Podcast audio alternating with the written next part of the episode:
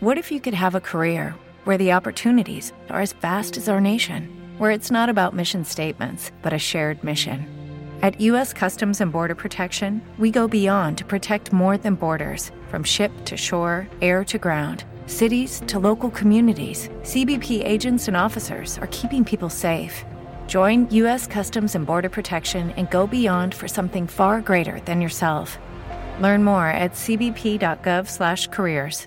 Esta noche, esta noche, a través de 90s y 2000 por Now Music Radio, he traído para todos ustedes un especial que he titulado.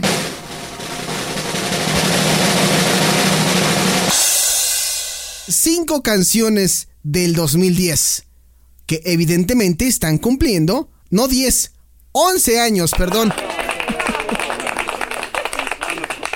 Ay, discúlpenme ustedes, es que andaba un poquito confundido y un poquito perdido, pero era 2011. Son, eh, son cinco canciones que están cumpliendo 10 años en el 2011. Ahora, si lo dije bien, ya. Gracias, Joselo. Gracias, gracias. Vámonos con la primera canción que tenemos por ahí. Vamos a apretar este botón y a recordar estas canciones que, aunque ustedes no lo crean, ya están cumpliendo 10 años. O sea, una década. No pasa nada, absolutamente nada. Y la primera dice así.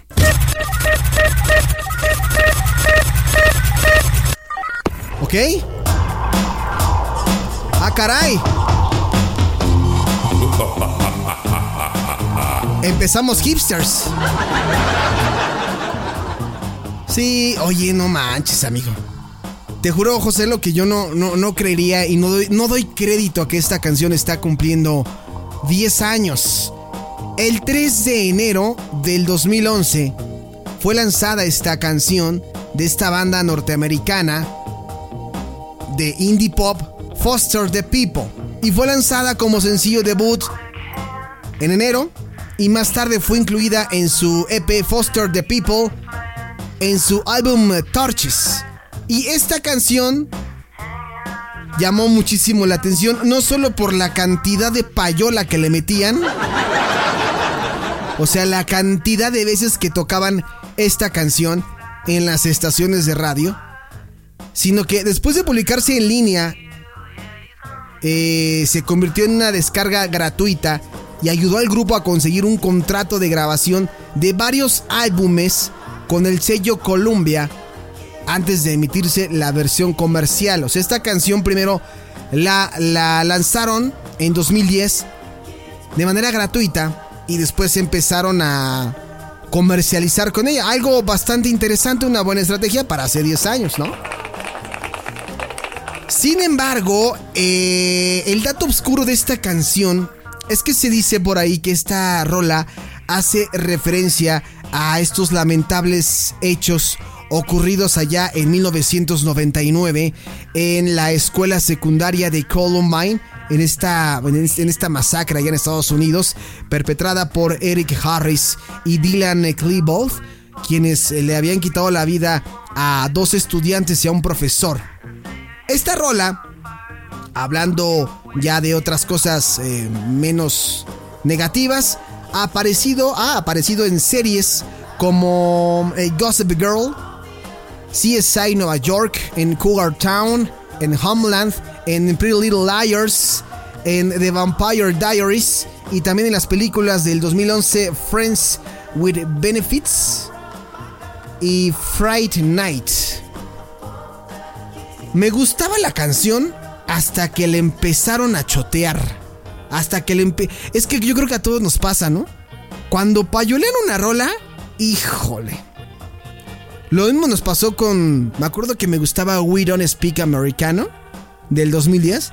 Ah, y cómo se encargaron de payolearla. Pues es que es el negocio de las canciones, fíjate. Sí, José, lo claro. O sea, entre más veces toques una canción y más productos regales a tus radioescuchas en aquel entonces, ¿no? Hoy la cosa es diferente. Y hace poco me, me estaba acordando de eso. ¿Cómo las estaciones de radio antes te regalaban que el disco, que la taza, que la playera, este, que los stickers, que el mismo disco. Bueno, o sea, te armaban hasta un pack, ¿no? Y pack me refiero de premios, no pack de. No, esos no, José. Y tú bien emocionado tenías los productos de tu artista favorito.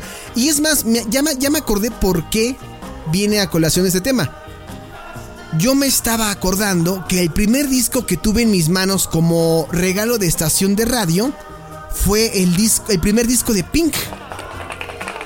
Ese fue mi primer disco que, que gané de una estación de radio. Pero hoy ya las estaciones de radio difícilmente te regalan un CD, ya no lo hacen. Ya es, uy, es, es rarísimo que alguien lo haga. Ya te dan otros regalos como, pues no sé, boletos para conciertos, entradas virtuales ahora que estamos con la pandemia, en fin.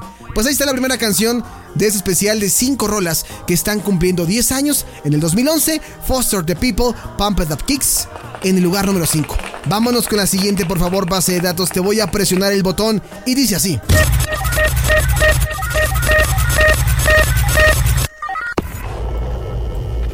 Tócala, tócala.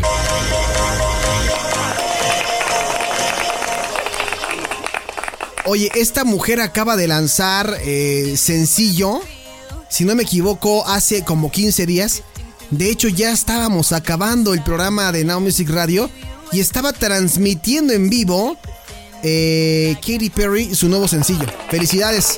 Pero bueno, hoy estamos recordando una canción lanzada el 26 de octubre de mm, el 2010 que cobró más relevancia ya entre 2010 y 2011 esta canción interpretada por esta mujer guapísima, para mí sigue estando igual de guapa que cuando empezó su carrera, fíjate. Definitivamente. Esta canción está dentro de su álbum Teenage Dream y fue escrita por Mikkel S. Eriksen, Thor Erik Hermansen, Sandy Wilhelm, Dean y Katy Perry, mientras que su producción musical quedó a cargo de Stargate y Sandy B se lanzó oficialmente como el tercer sencillo del disco el 26 de octubre del 2010.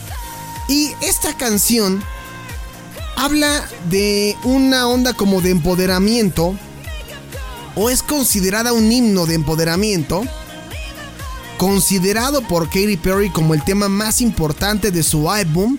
Esta canción logró obtener el premio al video del año en los MTV Video Music Awards del 2011 y recibió dos nominaciones a los premios Grammy en 2002, incluyendo Mejor Interpretación Femenina Vocal de Pop y Grabación del Año. Esta canción y este video, yo creo que todo mundo lo hemos visto. Tuvo comentarios muy buenos, la crítica lo aceptó muy bien. Varios dijeron que su melodía era muy pegadiza, era muy bailable. La compararon con canciones de Coldplay. Em, consideran que este es un, un sencillo especial en el álbum. Si no es que la mejor canción. Tuvo una muy buena recepción comercial y alcanzó el primer lugar en el Billboard Hot 100 de Estados Unidos y llegó a ser el top 5 en 20 países alrededor del mundo.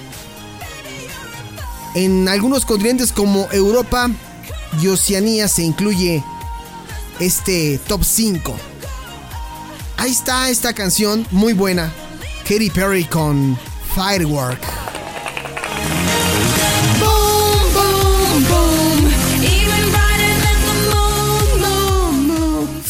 Qué buena canción de Katy Perry. Pero bueno, vámonos con la siguiente base de datos. Cinco canciones que están cumpliendo 10 años. Y no chillen, no chillen.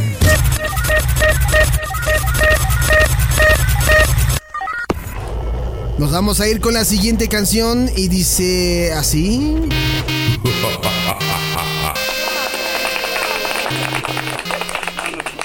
Una mujer que también nos hemos encargado de decir en este espacio en dónde anda, en qué lares, de qué la gira, de qué la rola. Pues bueno, esta mujer la rompía con todo también en octubre del 2010 para iniciar el 2011 con esta canción también. We Are Who We Are de Keisha. Somos lo que somos. Esta canción de esta mujer norteamericana que pertenece a su primer álbum Cannibal del 2011 y fue compuesta por ella misma, Jacob Keisha Hayden, Amon, el maldito Dr. Luke con el que se peleó. Y Benny Blanco, mientras que su producción musical quedó a cargo de estas tres últimas personas. Se lanzó oficialmente como el primer sencillo de Cannibal el 16 de enero del 2011 mediante un EP publicado en iTunes. Creo que es de las rolas que más me gusta de Kisha. Sí. Tenía lo suyo, Kisha. No sé. Digo, a, reserva del problema en el que se metió con Dr. Luke, me gustaba la propuesta de Kisha. No era como. no, se parecía en nada a lo que venía mostrando Lady Gaga en aquel entonces, a lo que mostraba Selena Gómez, a lo que mostraba este Britney Spears, que ya venía eh, pues ya casi de salidita, ¿no? ¿No? Esta mujer traía algo especial, algo particular. Pues bueno, esta canción, eh, catalogada como género electropop, con algunas influencias de onda house y europop, que por eso me encanta. La compuso con ayuda de estas personas que les comentaba hace rato en compañía de Dr. Luke, mientras que esta producción quedó a cargo de Amo Benny y el maldito doctor. Esta canción dice aquí que tiene una estructura similar a la de otras canciones como TikTok y Take It Off, que líricamente habla acerca de ser uno mismo. Y de acuerdo con la partitura publicada en Music Notes, esta canción tiene 120 pulsaciones por minuto y está compuesta en tonalidad de Do menor. El registro vocal de Kisha se extiende desde la nota en Mi bemol mayor hasta ese bemol mayor. En el estribillo del tema utiliza el efecto autotune para mejorar las notas de Kisha. Kisha no necesitaba el autotune, por favor. Por Dios. Por Dios. No necesitaba el autotune. Pero bueno, pues ya, ¿qué le hacemos? Ni modo de enojarnos y patear, ¿no? Pues ya. Ojalá que saque algo Kisha próximamente. Me gustaría en verdad volver a escuchar a, a Kisha. Sería un gran, un gran honor. Pues bueno, vámonos con la siguiente canción base de datos, si eres tan amable.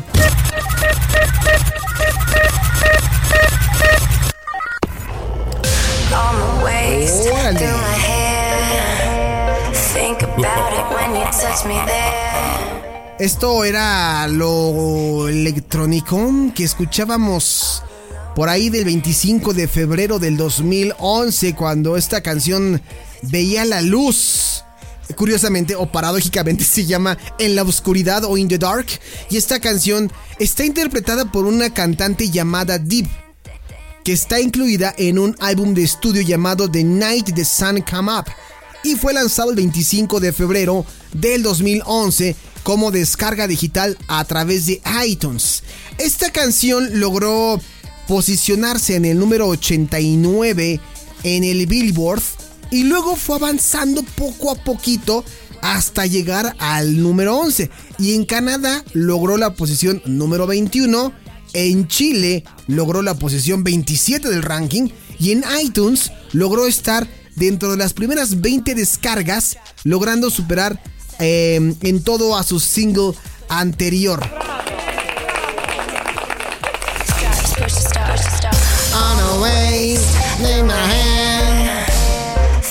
Y pensar que se venía la hecatombe del reggaetón años más adelante. Y nosotros no hacíamos nada. ¡Qué caray! Bueno, en fin. En gusto se rompen géneros. Ahí está Deep in the Dark en este especial de 5 canciones que están cumpliendo 10 años. 5 canciones del 2011 que están cumpliendo 10 años. Y vámonos con la última. La última dice así.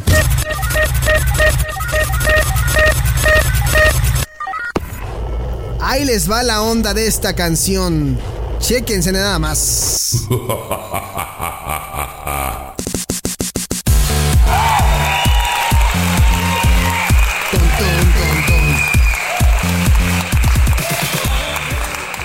Esta canción el próximo 13 de junio del 2011 va a estar cumpliendo 10 años. bueno, como lo decimos en este espacio, esta canción está cumpliendo 10 años. 10 años. Cada vez te haces más viejo o vieja o vieje. 10 años de esta canción. sí, 10 años de esta rola con esta propuesta dance pop de Britney Spears con I Wanna Go. Que bueno, originalmente en su séptimo álbum Femme Fatale del 2011 la podemos escuchar. Una letra que incita a dejar a un lado las inhibiciones, mientras que los dos primeros se encargaron de la producción, Max Martin, Shilbach y Saban Koteka. O sea, Max Martin y Shilbach se encargaron de la producción de este material, que en la que incorporaron estos silbiditos curiosos, al igual que en Blue Monday de New Order de 1983. ¿Qué recuerdas de esta canción, de I Wanna Go? Mis mejores recuerdos son eh, programándola en la estación. Eh, de la estación de radio para universitarios. cómo era? Así, la estación de una nueva generación. Me acuerdo programando esa canción en Radio Hits Universitarios, cuando estábamos, cuando existía y cuando era Radio Hits. Bueno, esta canción se ubicó entre los 10 primeros éxitos semanales en mercados como Canadá, Finlandia, Francia, eh, en Bélgica. Consiguió certificaciones de disco de platino, disco de oro, vendió... Eh, 20.000 y 35.000 copias en Suecia y en Australia. En el Reino Unido fue el primer sencillo de Spears que no logró ingresar a la lista del UK Singles Chart. En Estados Unidos alcanzó el séptimo puesto en la lista del Billboard Hot 100, donde se convirtió en el tercer sencillo de Femme Fatale, eh, que se situó entre los 10 primeros lugares y también se transformó en el mayor éxito de la mujer en las radios del país en aquel entonces. Según Nielsen Soundscan, I Wanna Go ha vendido más de 1.780.000 descargas en este país. Ahí está.